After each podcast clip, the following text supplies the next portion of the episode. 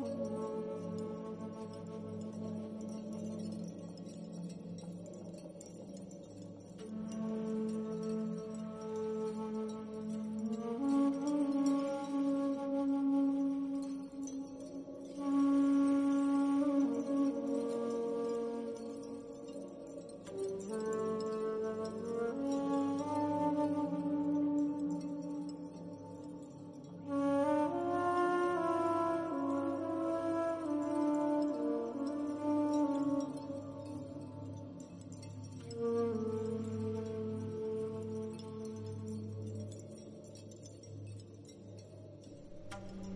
Las acumulaciones de los países están siendo pesadas en la balanza cósmica.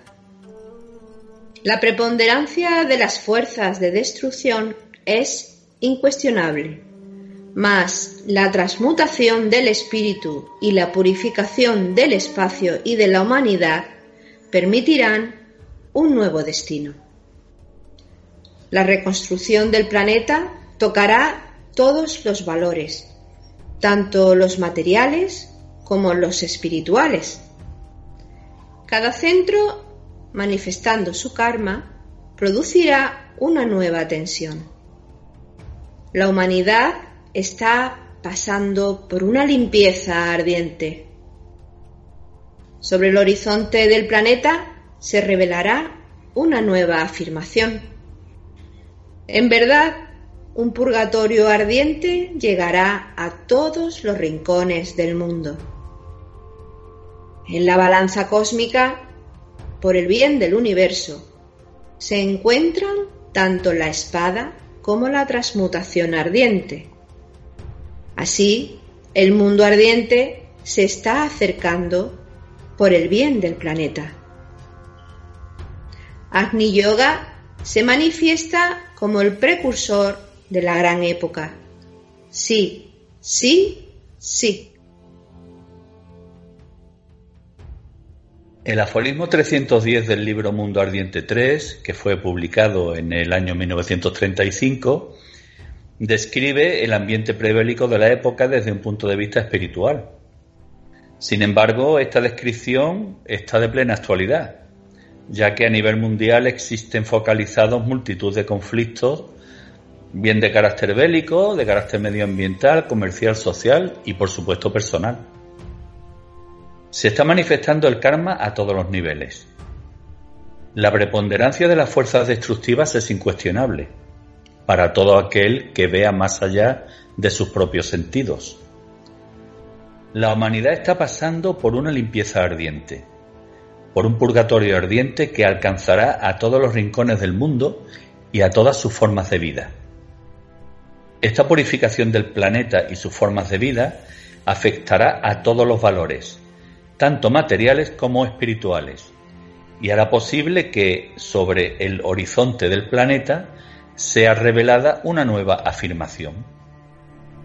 La balanza cósmica está actuando por el bien del universo, y en sus brazos se encuentran tanto la espada como la transmutación ardiente.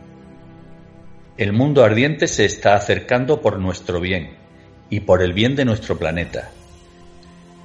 Y esta aproximación se manifiesta como Agni Yoga, el precursor de la gran época. Espíritus viajeros, almas en evolución, os damos la bienvenida y os invitamos a que nos acompañéis en la 35 jornada de nuestra caravana espiritual hacia Shambhala, la transmutación del planeta y su humanidad. Organizan la caravana Loli Bermúdez y Paco Ortiz. El mundo ardiente transmutador se manifiesta musicalmente en las composiciones de Jesús Aragón y Juan Carlos García. Los frutos de la transmutación ardiente son expresados en las reflexiones de Ricardo Alfonso Camacho y Jesús Jurado. Jesús, Ricardo, eh, una satisfacción el amanecer este nuevo día y contar de nuevo con vuestra participación. Es una nueva oportunidad, la número 35, y el tema elegido es de la reflexión la transmutación del planeta y su humanidad. Siempre en cada época hay un momento incluso de la vida de cada ciudadano, de cada discípulo, donde conviene hacer este tipo de reflexiones. Y vaya que sí. Los señores del destino que actúan en todos los planos, en todos los niveles, están pendientes de que tanto la humanidad como el propio planeta sigan avanzando en las mejores condiciones y cuando hay necesidad intervienen por el bien de todos. Así es.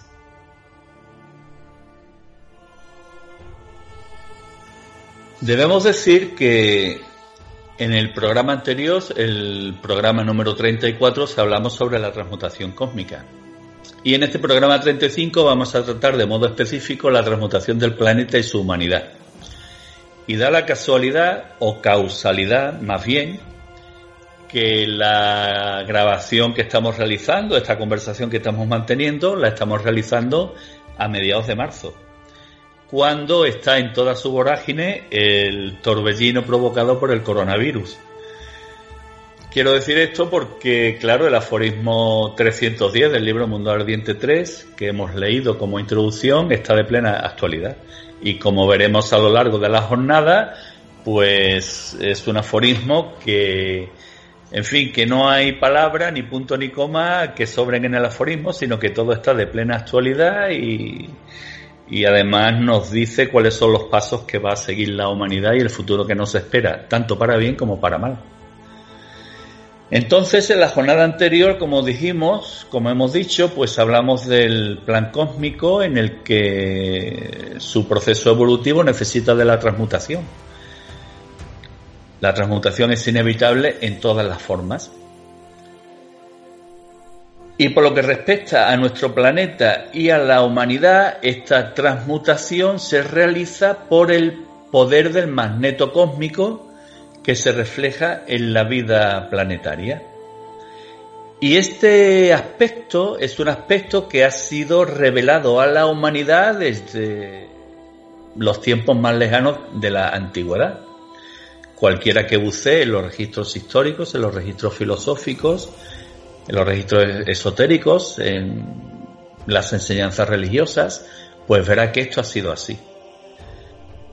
Y estas revelaciones nos hablan siempre que la influencia del magneto cósmico tiene como consecuencia que se produzcan unos cambios en todas las formas de vida, tanto del planeta como de sus formas de vida, y que responden al deseo que toda forma de vida tiene para desarrollar esta forma de vida hacia el infinito.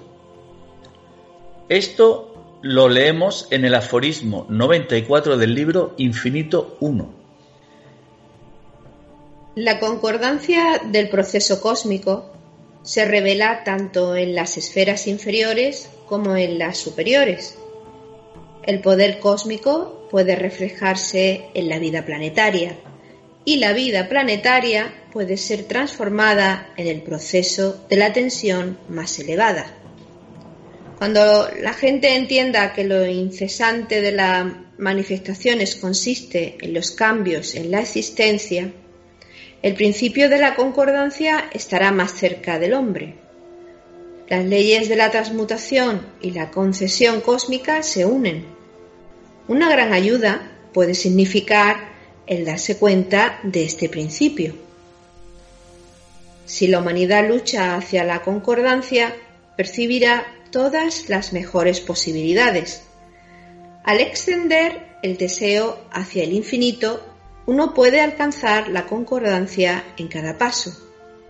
La concordancia es el principio unificante que afirma el intercambio sagrado entre el espíritu y el cosmos, entre el cosmos y el poder del infinito. Estamos hablando de una ley capital. Este término de concordancia, esta analogía, esta interrelación entre los pares de puestos, ya sea el más sublime y el más concreto, nos indica que todo lo manifestado sigue el mismo patrón.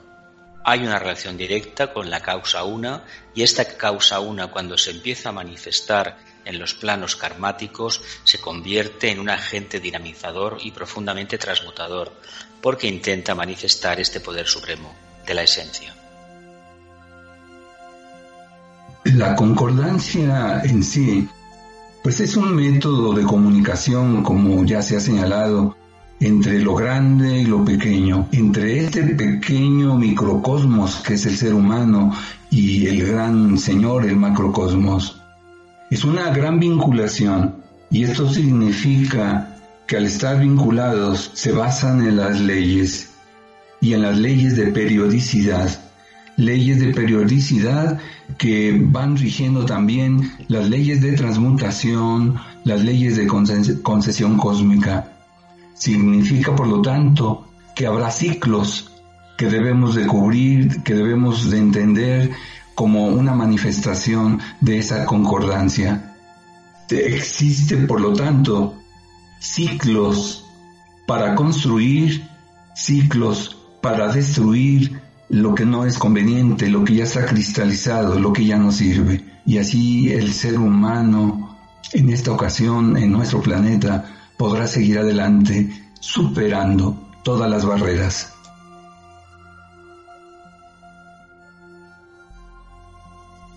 La acción magnética del magneto, del imán cósmico, tiene como consecuencia que se vaya produciendo una saturación de energías que hace posible la transmutación de todas las formas. Entonces vamos a analizar en primer lugar cómo afecta esta transmutación a nuestro planeta. La acción del magneto cósmico debemos tener muy claro que se realiza solo en la medida que la corteza terrestre puede asimilar la energía que él envía. Es decir, si se diese la circunstancia de que el magneto cósmico envía más energía de la que la corteza terrestre soporta, pues entonces se producirían explosiones y devastaciones que, bueno, destruirían toda la vida en el planeta. Quiere decir esto que el magneto cósmico envía la energía necesaria para provocar el avance evolutivo necesario en cada momento.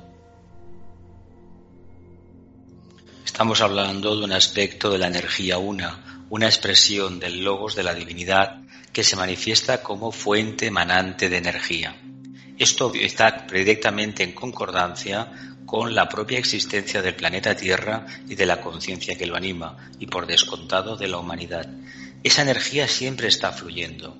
Cuando la humanidad pide en un sentido negativo o en otro sentido que podríamos calificar positivo, si nos salimos de un rango de actividad determinado, acabaremos manifestando unas energías que en lugar de manifestar la conciencia, lo que van a hacer en primera parte, en primer lugar, va a ser destruir las formas una profunda precipitación karmática. Y las formas que, en este caso de los seres humanos, sus formas inferiores, son en realidad, se está tratando de manifestar con aquella energía de fuego que es la mónada, eh, tiene que estar sujeta a las leyes de evolución. Y en esas leyes de evolución trabajando desde la materia, se requiere que exista la transmutación. Esta transmutación que finalmente va a lograr algo que llamamos, que se conoce en general como redención de la materia, es decir, la purificación, la sutileza, tanto en los cuerpos físicos como en el emocional y el mental. No se podrá manifestar el alma y en su momento la mónada si los vehículos no han estado acordes en vibración, en elevación, a el requerimiento que tiene de evolucionar hacia lo sublime. Tenemos una gran tarea por delante.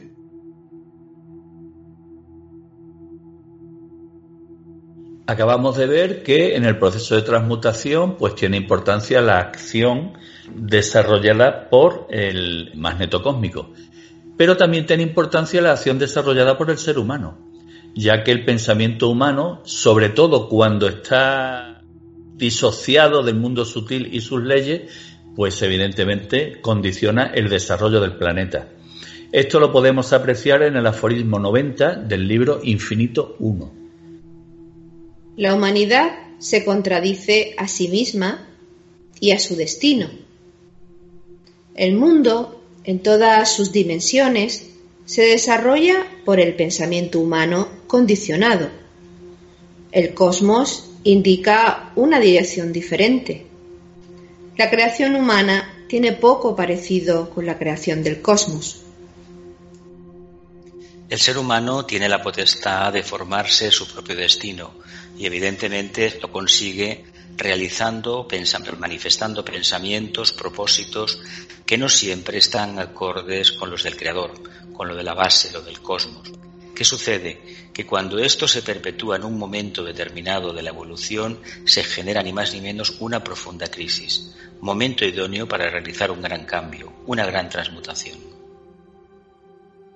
Y hay que recordar que nuestra humanidad tiene siete niveles de, de desarrollo, influenciada por siete rayos de energía.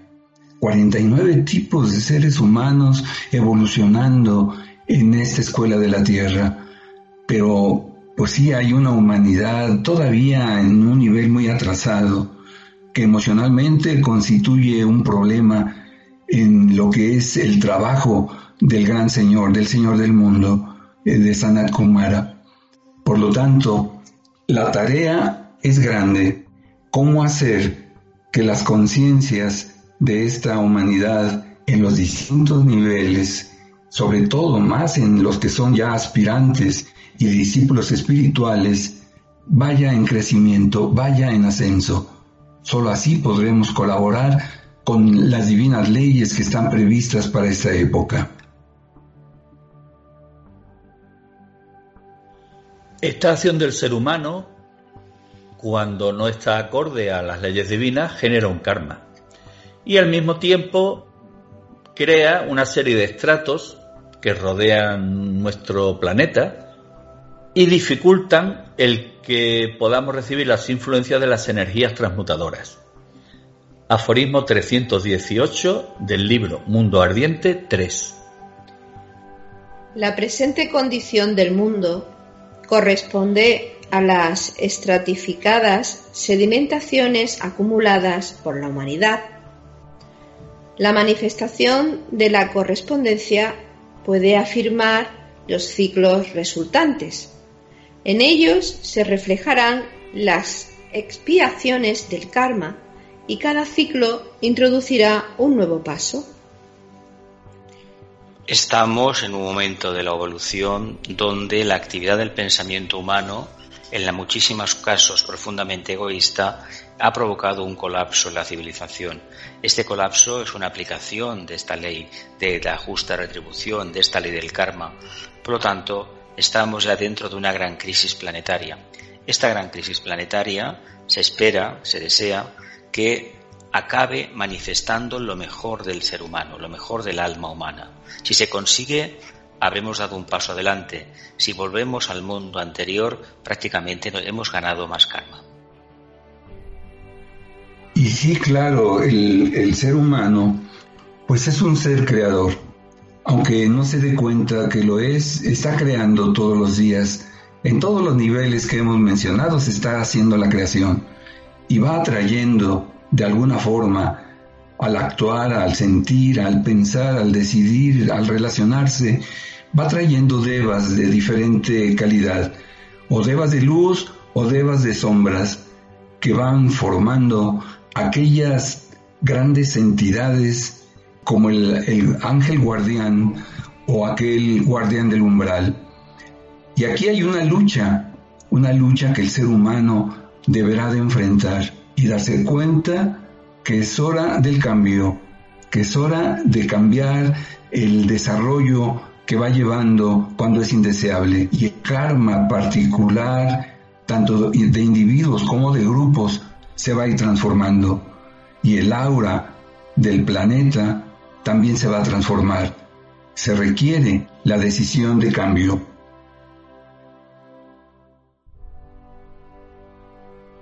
Esta decisión de cambio, influenciada por las energías emanadas desde el magneto cósmico, una vez cumplido el karma acumulado por la humanidad, tendrá como consecuencia la destrucción del viejo mundo, de las viejas formas.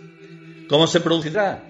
Pues se producirán grandes desastres naturales, epidemias físicas, epidemias espirituales, cambios geológicos y geopolíticos, cambios climáticos, destrucción de antiguas formas de vida, etc. Y todo ello provocará que se purifique el espacio en nuestro planeta y que sea creado un nuevo soporte vital para las futuras formas de vidas. En definitiva, podíamos hablar de que se avecina la destrucción de la nueva Atlántida. Aforismo 524 del libro Supramundano 3. A la gente se le han dado muchas indicaciones para establecerse fuera de las ciudades. Pero estos consejos han sido ignorados y la gente se envenena a sí misma en sus Babilonias. Uno puede ver ya que los eventos están tomando la dirección contra la que se advirtió mucho tiempo atrás. Una vez empezado, el proceso sigue su propia lógica y no puede ser detenido.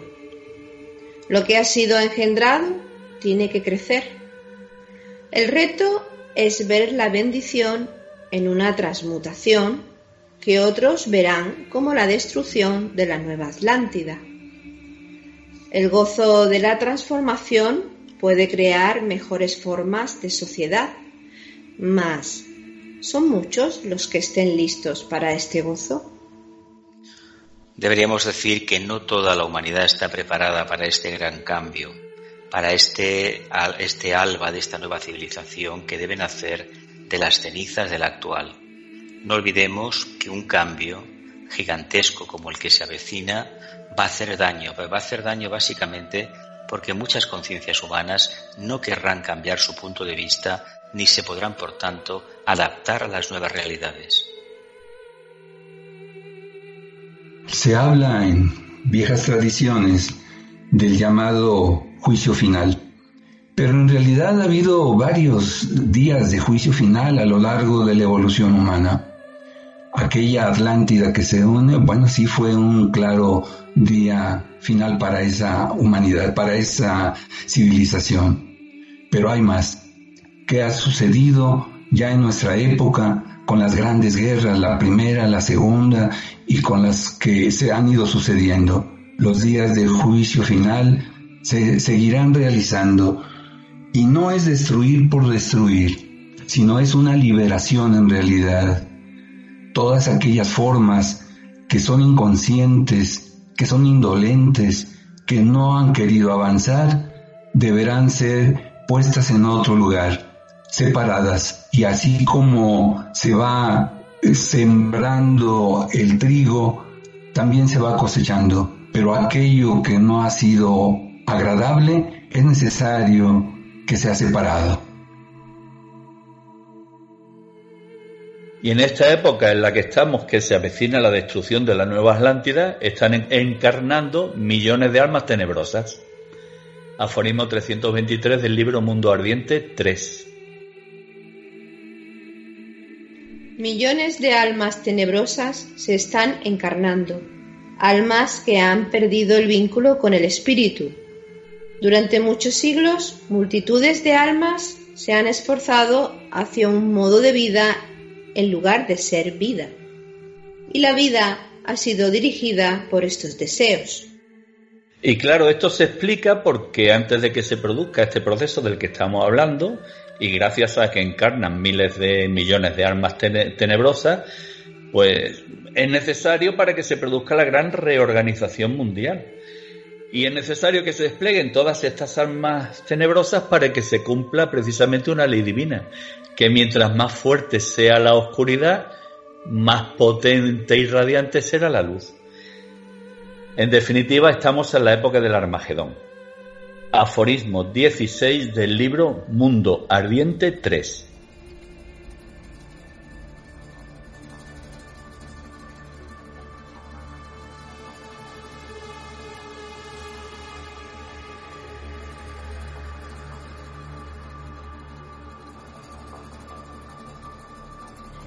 En los días del Armagedón, todas las energías se ponen extraordinariamente tensas. ¿Cómo podrá despertarse la conciencia sin un gran ímpetu, sin esforzarse por un cambio del presente modo de vida? Bendigamos a todos aquellos que crean obstáculos, ya que debido a esto nuestras energías son desarrolladas y acopladas al carácter constructivo de la luz. Podría preguntarse, ¿es imposible hacerlo sin cataclismos? ¿Es imposible permanecer sin terrores ni calamidades? ¿Es imposible no tener miserias? Nosotros entonces tendremos que recordar las acumulaciones espaciales y aquello que fue engendrado por la humanidad que tiene que ser expiado. De aquí que las fuerzas de la luz son solícitas respecto de la gran transmutación ardiente. Así, en el sendero al mundo ardiente, uno deberá tener en mente que en la época del Armagedón tiene lugar una purificación del espacio.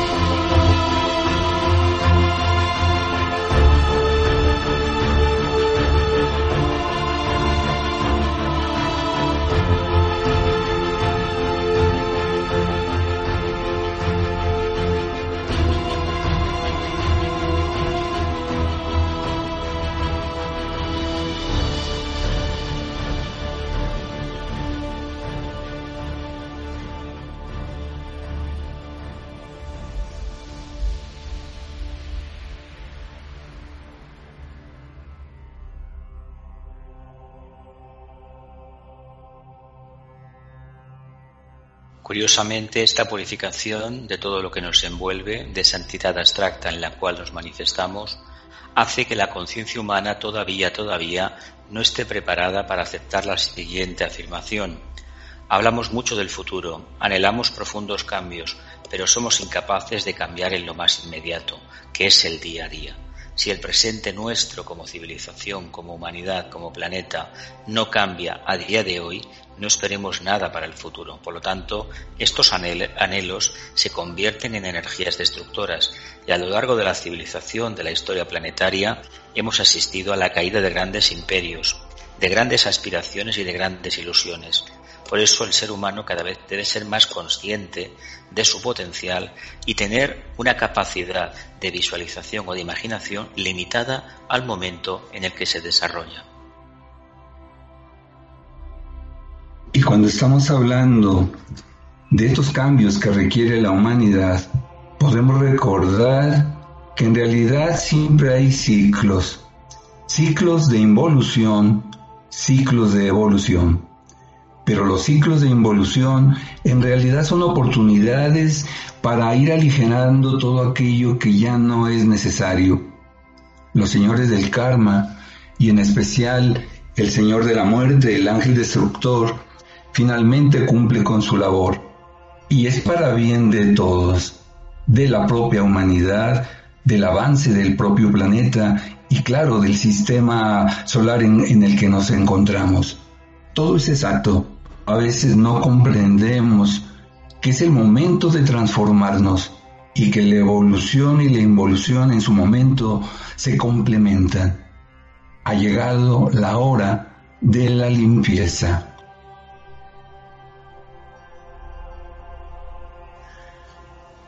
Limpieza que dará como fruto la destrucción del mundo antiguo, la destrucción de la nueva Atlántida, y que no se hace arbitrariamente, sino tiene un objetivo, la construcción del nuevo mundo.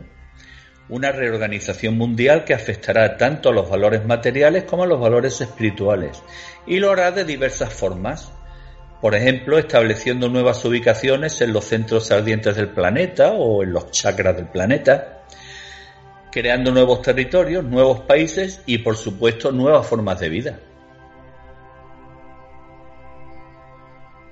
Estamos una oportunidad única en la Tierra de que, gracias a la destrucción masiva por esta ardiente voluntad de trabajar, de renovarlo todo, se está precipitando.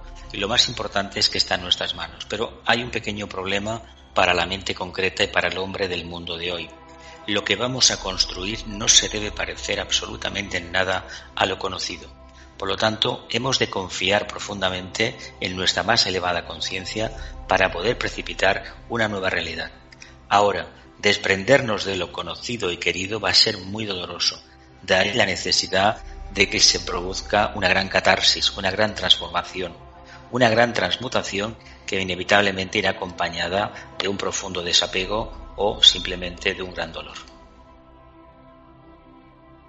La ley de la materia es quien ha dominado profundamente en grandes masas humanas. Y el egoísmo, el centralismo, la absorción, la retención ha sido la característica que más ha dominado. Pero existe la ley del espíritu que nos está pidiendo como humanidad que podemos ascender. Pero para ello debemos de fijar nuestros ojos en dónde están los valores inmortales, los bienes cósmicos a los cuales tiene derecho y acceso la humanidad, pero también se requiere de algo fundamental, se requiere de la voluntad. Ya no basta la luz, ya no ha sido suficiente el amor incondicional, hace falta la voluntad al bien. Y que esa voluntad al bien sea la que vaya marcando este trabajo de transmutación y crear lo nuevo, lo diferente, lo que va a servir de base para una nueva etapa en nuestra humanidad.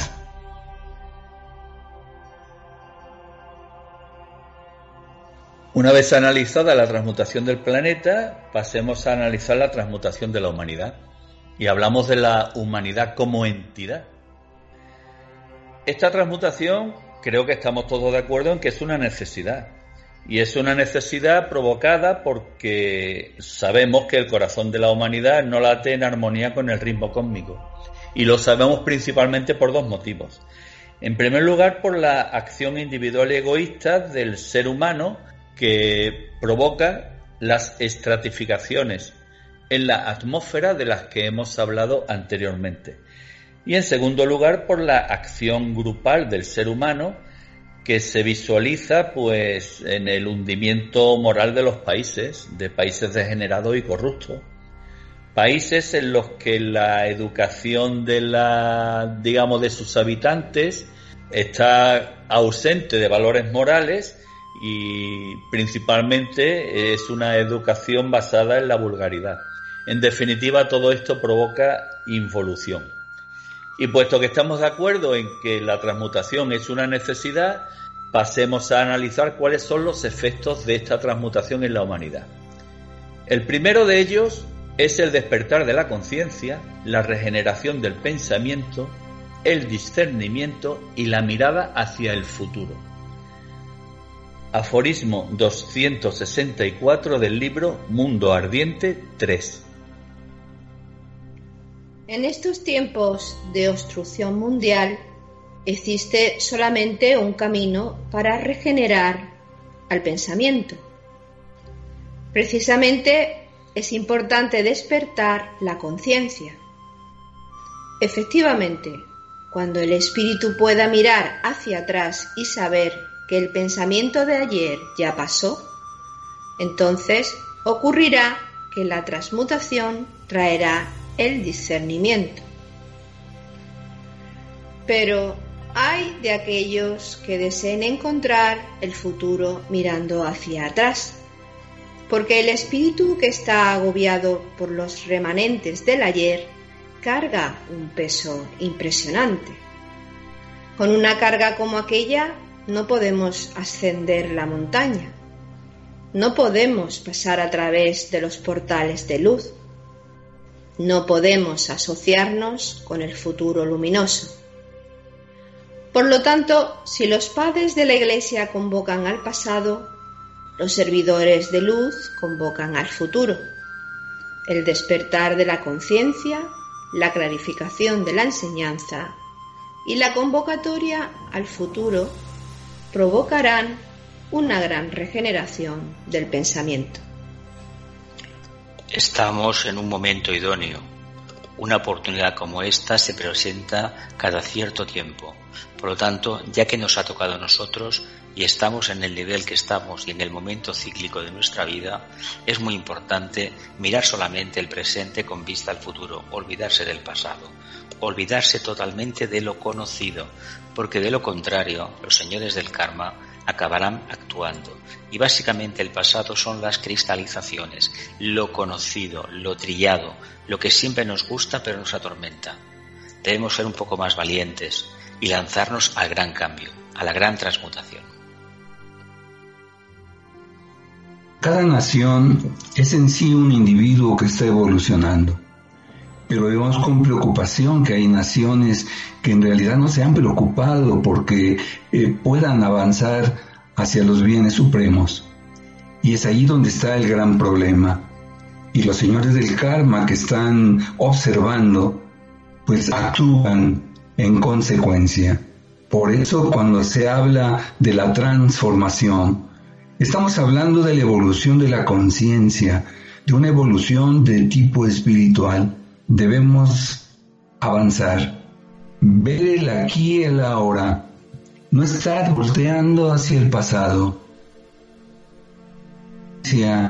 Vaya acorde con la evolución de sus vehículos, tanto de los individuos humanos como de los individuos naciones, que es a través de la forma en que la humanidad va avanzando, una sociedad que requiere cambios, de ahí que el pensamiento debe de ser suave y armonioso, con una potencia que logre que la gran intención se pueda llegar a lograr.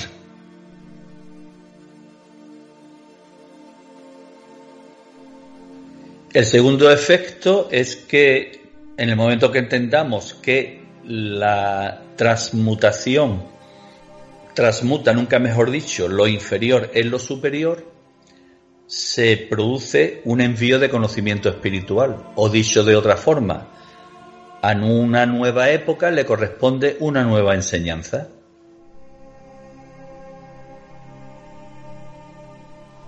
Estamos cambiando, por lo tanto estos nuevos cambios estarán muy ligados exactamente con la trascendencia, con ese aspecto de la conciencia que no es material, que es sublime, que es refinada, que es etérea, que no tiene forma. El cambio más importante que el ser humano debe revelar en estos tiempos es la trascendencia de la conciencia hay vida más allá de la forma. Y afortunadamente para los sinceros buscadores, ese cambio, esa nueva enseñanza, ese nuevo aprendizaje se puede lograr. En principio, reconocernos de que somos almas en evolución. Después, reconocer que hay devas, hay ángeles que nos guían, como el más cercano que es nuestro propio ángel solar y que nos va conduciendo para que durante un sendero determinado logremos llegar como individuos y ahora como grupo en esta era de Acuario a los portales de la iniciación.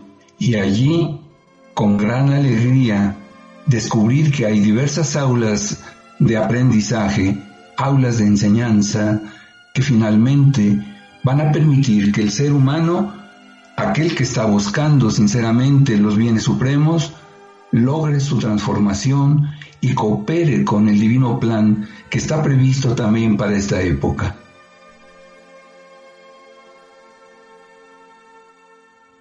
Esta nueva enseñanza nos traerá el conocimiento de la realidad invisible, hará posible el desarrollo de la psicocreatividad y, por supuesto, afirmará en la Tierra el orden cósmico. Aforismo 37 del libro Infinito 2. La humanidad mora en una realidad restringida. En el concepto humano, la realidad está limitada a lo que es visible. La ley de la transmutación ardiente está vinculada con la misma creatividad del fuego. Por eso los centros crean invisiblemente. Esta realidad psicocreativa intensifica todas las acciones vitales. Por lo tanto, las transmisiones del espíritu y el pensamiento a través de los centros ardientes saturan el espacio. Cuando la humanidad aprenda a utilizar la materia radiante, la ordenación cósmica se afirmará. En ello estamos, estamos en este camino de acercarnos a una nueva realidad, realidad que cada ser humano va a ir revelando poco a poco, utilizará la formación etérica de la cual dispone su vehículo, el vehículo que el alma tiene para manifestarse en el plano más denso, el cuerpo etérico, y a través de los chakras. Y estos chakras serán unas poderosas antenas que captarán la energía circundante y al mismo tiempo interactuarán con el resto de los seres humanos. Cuando estamos hablando de nuestra humanidad actual, Estamos hablando, ya lo hemos ido señalando en, este bello programa, de la contaminación ambiental que existe en todos los niveles, física, astral, mental, que ha creado ambientes verdaderamente difíciles de vivir. Hay una gran capa deletérea que envuelve al planeta, a la sociedad toda, y que hay necesidad de irla eliminando los ángeles, los divinos devas que están para apoyar a la humanidad e ir creando junto con ellos los arquetipos que están previstos, en su momento se retiran a niveles superiores, esperando con una gran paciencia que llegue la verdadera hora de la oportunidad y que el clamor que invoquen los, los hombres pueda ser escuchado nuevamente y reemprender junto con ellos la obra que debemos construir. Y la ley de los arquetipos que está vigente para esta era se pueda cumplir ampliamente. El cambio es ya una necesidad. Esta nueva enseñanza también traerá a la humanidad el conocimiento de que los guardianes de la luz son los impulsores de la evolución Aforismo 371 del libro Infinito 1. La creatividad del espíritu, que actúa paralelo a la atracción del magneto cósmico, se manifiesta como el impulsor de la evolución. Los portadores de las energías ardientes dan a la humanidad la dirección. Los llamamos los guardianes de la luz sobre todos los senderos de la humanidad se posan estos guardianes de luz ardientes. Sobre todos los senderos se posan los guías destinados. El ser humano debe convertirse en un portador de energía transmutadora, energía que manifestándose en la Tierra va a posibilitar que todos aquellos nobles propósitos de acercamiento al ideal más sublime aposentados en realidades de conciencia claras y tangibles, se conviertan en una plena realidad. Y los ángeles que están siendo guardianes de esa luz para la humanidad, siempre estarán atentos, presentes, pero el ser humano tiene la palabra. Aquellas excelsas jerarquías que están alertas solo podrán actuar cuando el ser humano decida también actuar. La voluntad del cambio es ahora y estar presentes para que en verdad estos espíritus que son guardianes ayuden a la humanidad. Hay enormes grupos de jerarquías de ángeles guardianes solares, de muchos niveles, de muchas funciones, de muchas misiones que nos están aguardando. Pero el ser humano debe de estar dispuesto a elevarse hasta sus niveles, a escucharlos y actuar en consecuencia.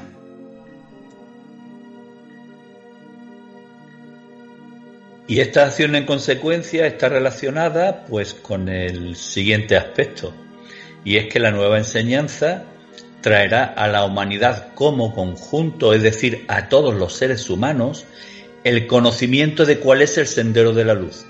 Y este conocimiento se extenderá a todos los, seres humanos con un único y claro objetivo, la elección entre el sendero de la luz o el sendero de la oscuridad.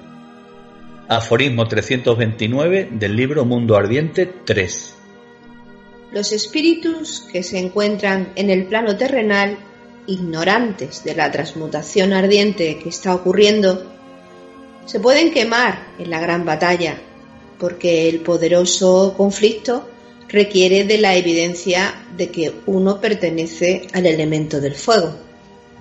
La impetuosidad de escoger le asegura al espíritu un lugar en la batalla cósmica y en la victoria cósmica. El conocimiento de los caminos de la luz es una tarea ordenada en el mundo ardiente.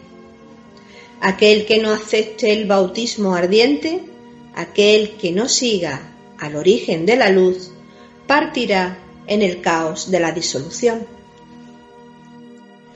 De ahí la necesidad de tener un contacto lo más elevado posible con la propia conciencia, una manifestación clara de la voluntad en el plano físico, a través de la personalidad, a través del grupo. Si no, estas energías abstractas no podrán realizar, ni mucho menos, el trabajo sublime a las cuales están destinados. No olvidemos que cada vez que un ser humano se convierte en una antorcha de luz, en un faro de fuego, una candela ardiente, está generando a su alrededor un campo magnético de atracción, atracción de lo superior, y es muy importante que seamos valientes y nos adentremos por este sendero.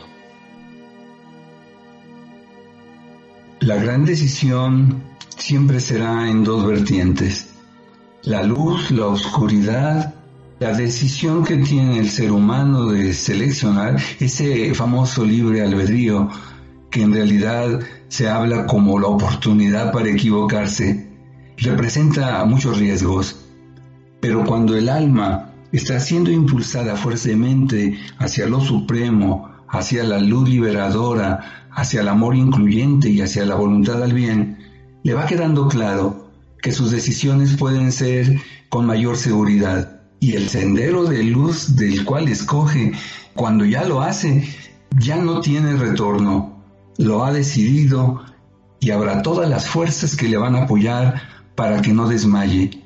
Es subir la montaña, es llegar a la cima y es en este caso irse convirtiendo en un verdadero exponente de la luz.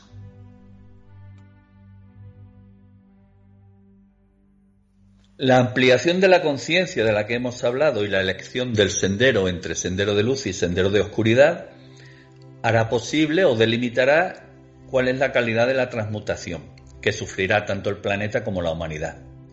Es decir, el futuro del planeta está en manos de la humanidad. Y solamente hay, digamos, dos objetivos finales o dos soluciones finales. Una es la salvación del planeta, que se produciría con una nueva reorganización mundial, un nuevo orden mundial, alineado con las leyes divinas, con las leyes cósmicas, y el segundo sería el desenlace que ninguno de los que estamos aquí manteniendo esta conversación y que estamos participando en la caravana queremos, que es la destrucción del planeta. En el caso de que esto ocurriese, se habría producido una selección en la humanidad, una selección en tres grandes grupos, tal y como describe Elena Roerich en su carta de fecha 7 de junio de 1934. El primer grupo serían los que se han alineado con este proceso transmutador, con estas leyes divinas, que sería el grupo, digamos, de los más espirituales y que serían enviados a mejores planetas que el planeta Tierra. Después estaría la masa promedio, que encarnaría, sería enviada a un planeta similar a la Tierra. Y finalmente todos aquellos que se han opuesto a la evolución planetaria con el príncipe del mundo a la cabeza, y todos serían enviados a Saturno. Es interesante esta reflexión porque lo que se nos dice es que este planeta puede que tenga fecha de caducidad si se produce una gran crisis, una gran catarsis de transmutación, pero la corriente de vida no se detiene, se coge simplemente un cuerpo nuevo, que es en otra cadena, es en otro, en otro planeta, no sucede absolutamente nada, la evolución continúa. Lo importante es que reconozcamos que como conciencias evolucionantes necesitamos de múltiples formas y sobre todo de la utilización constante del fuego. ¿Para qué? Pues para ir precipitando nuevas realidades de conciencia. Y se supone que un planeta a través de sus globos, de, de sus rondas, de sus cadenas, tiene su propio proceso de evolución, tiene sus humanidades que van transformándose y que van tomando conciencia de lo que son su vinculación con el gran Señor planetario y el gran Señor del universo. Pero todo aquello que ya no es útil, interviene entonces el ángel de la muerte y utiliza el fuego destructor del primer rayo con gran habilidad. Por lo tanto, hay que demostrar la capacidad de seguir creciendo a un ritmo adecuado en la vida humana. Y cierto, cada planeta puede ser una escuela y que irán acomodando a los alumnos en aquellos lugares que por vibración les corresponda, pero creemos sinceramente que la vida en el planeta puede seguir, que la sexta subraza de la quinta raza ya está, ya están presentes y que van a ser los antecedentes firmes de la sexta raza raíz, pero hay un trabajo que se tiene que realizar. Se puede morir para empezar a vivir y ahí está quizás la gran clave.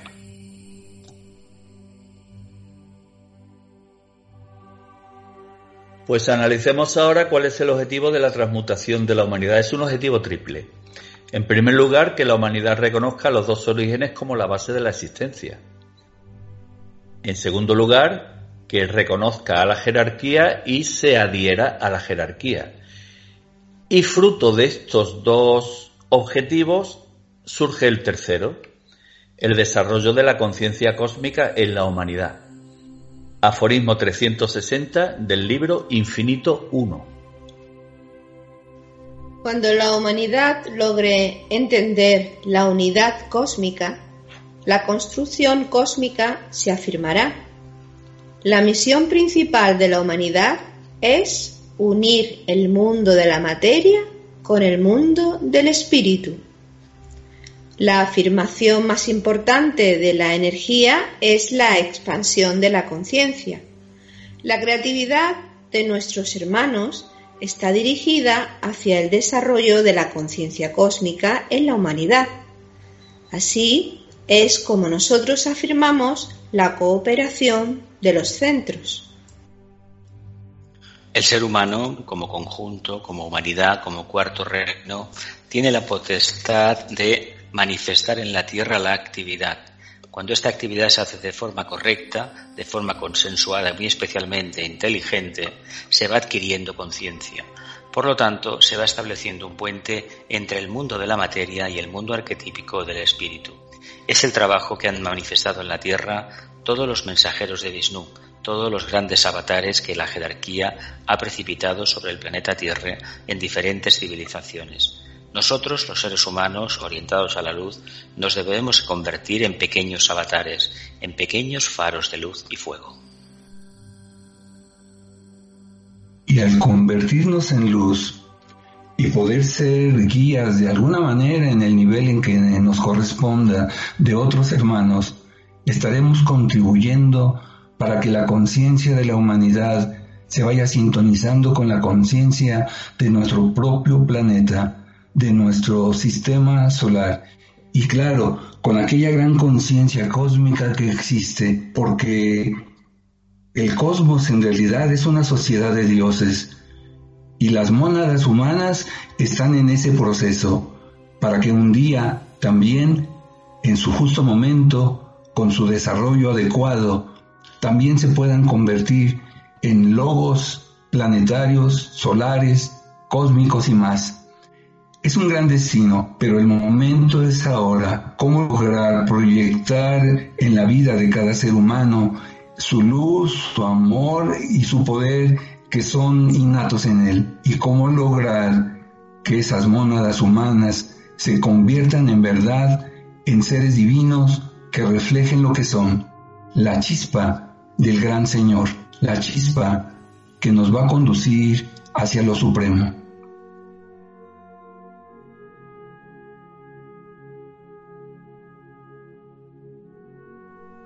Esta conciencia cósmica desarrollada por la humanidad hará posible que la humanidad entre en una nueva época, en la gran época de las Yoga.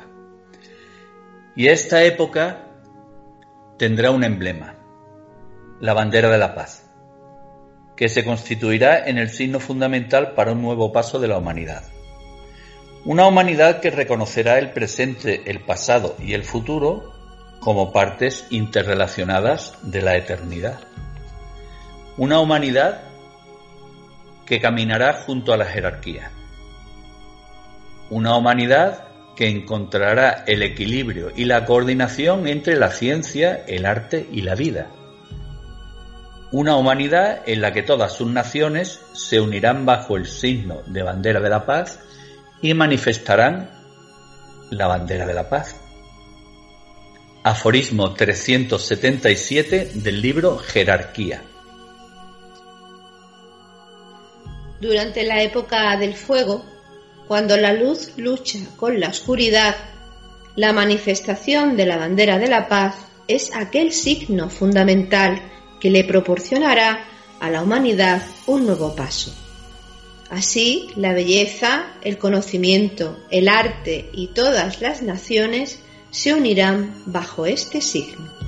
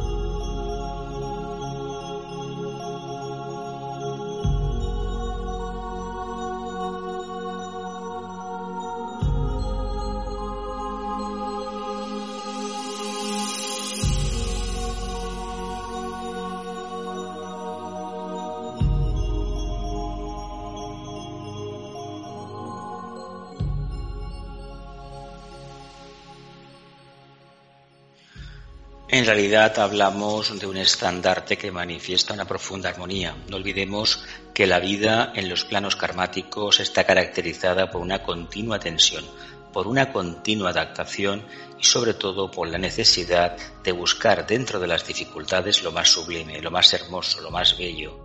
Evidentemente esta búsqueda nos traerá conocimiento y la construcción que realicemos será plenamente puro arte, pura aplicación en el plano físico del arquetipo divino.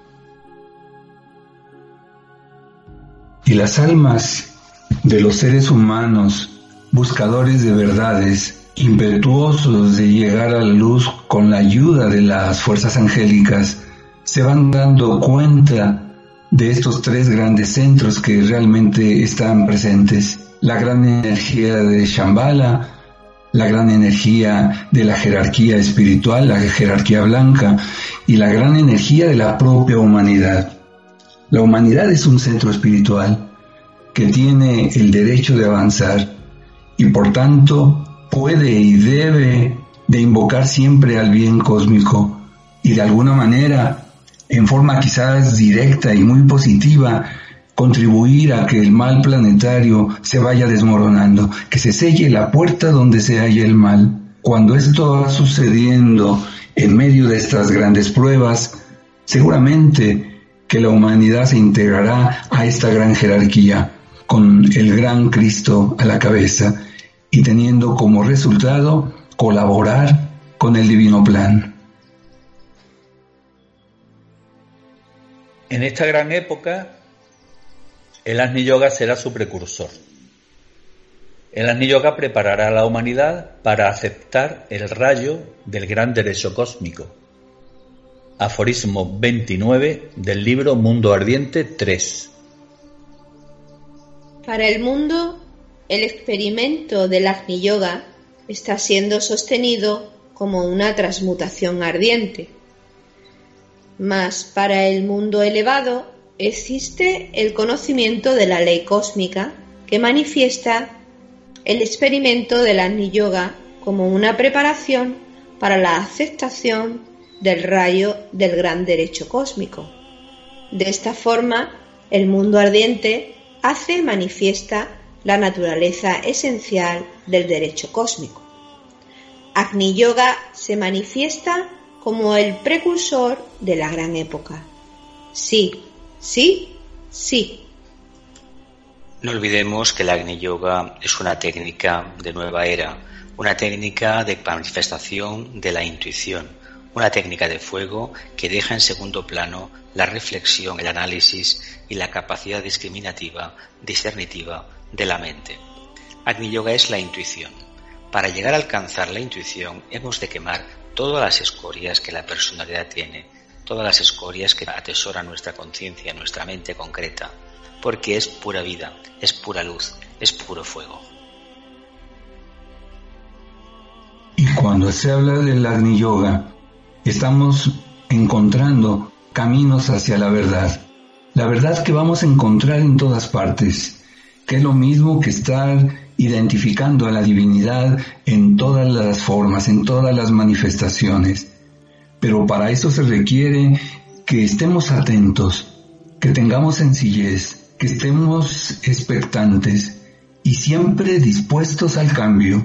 Y claro, la gran fuerza del Agni Yoga va a surgir dentro del corazón místico, ese centro espiritual que se está desarrollando en nosotros y que también forma de alguna manera una síntesis de todo lo que hemos experimentado. El Agni Yoga en sí nos lleva hacia un equilibrio perfecto y esa es la gran oportunidad.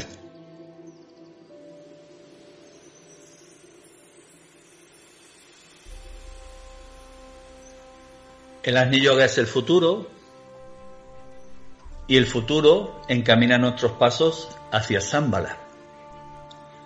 Para ello debemos detenernos, debemos reflexionar, debemos mirar al pasado pero sin el afán de quedarnos en el pasado para aprender de sus experiencias y conocer cuál es el futuro que nos espera.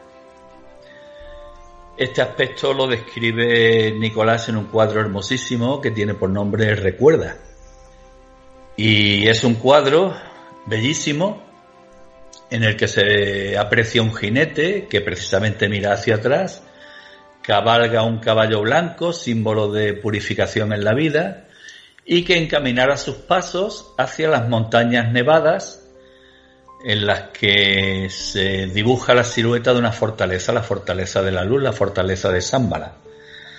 Precisamente nuestro campamento se ha establecido frente a unas montañas nevadas y nuestros colaboradores, nuestros acompañantes ya han encendido el fuego al que siempre nos cobijamos y a cuya luz y calor emanan de nuestro interior las últimas reflexiones.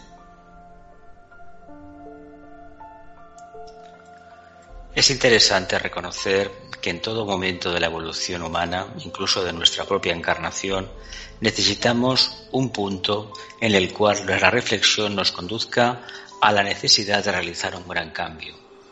Si la reflexión se perpetúa en el tiempo, si profundiza en las diferentes capas de nuestro ser, acabará provocando un cambio, una transmutación.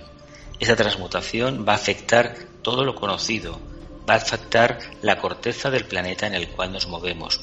y muy especialmente va a repercutir en el grupo mayor o humanidad.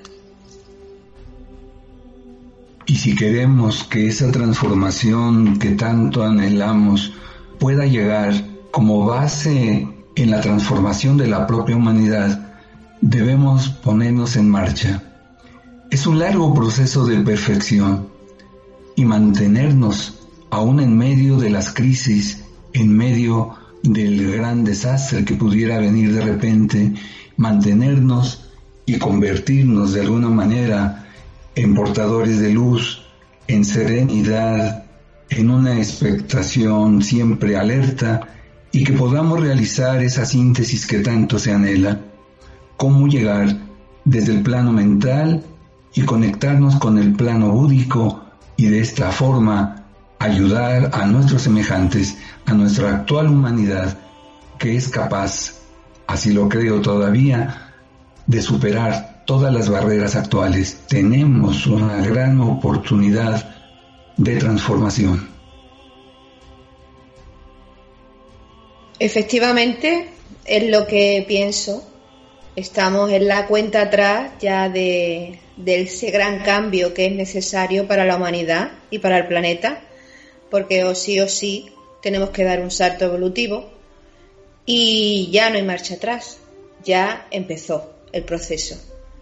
Con lo cual, lo importante es concienciarnos de que tenemos que hacer un trabajo, empezando por nosotros mismos y dando a todo lo que nos rodea y, aportando lo que podamos aportar de bien para el bien común.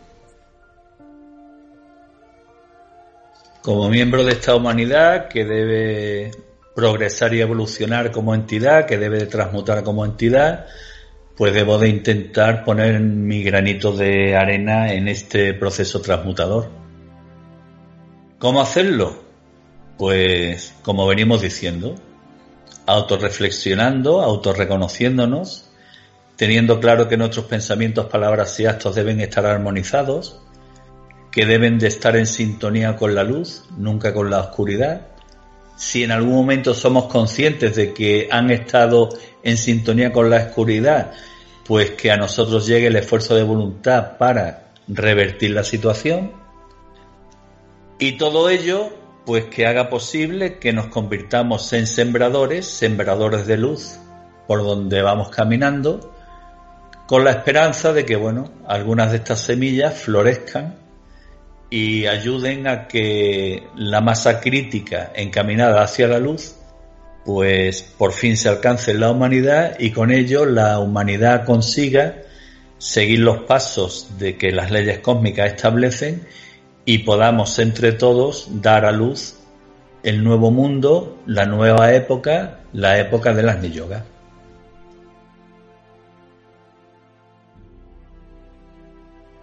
Espíritus viajeros, almas en evolución?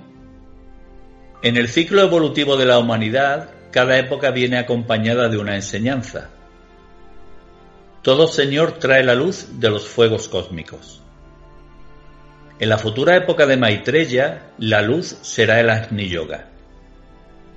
Los seres humanos debemos prepararnos para ello, y lo haremos con la ayuda de los enviados de la jerarquía, los Agni Yogis. Los Agni Yogis supremos que son conocedores del camino de la iluminación y que manifiestan a la humanidad las guías de salvación. Elena Röhrig, la madre del Agni Yoga, da la salvación ardiente a la humanidad, la enseñanza de la ética viva. Nikolai Röhrig proporciona a la humanidad el estímulo ardiente de la belleza. La bandera de la paz es el símbolo de la época de Maitreya.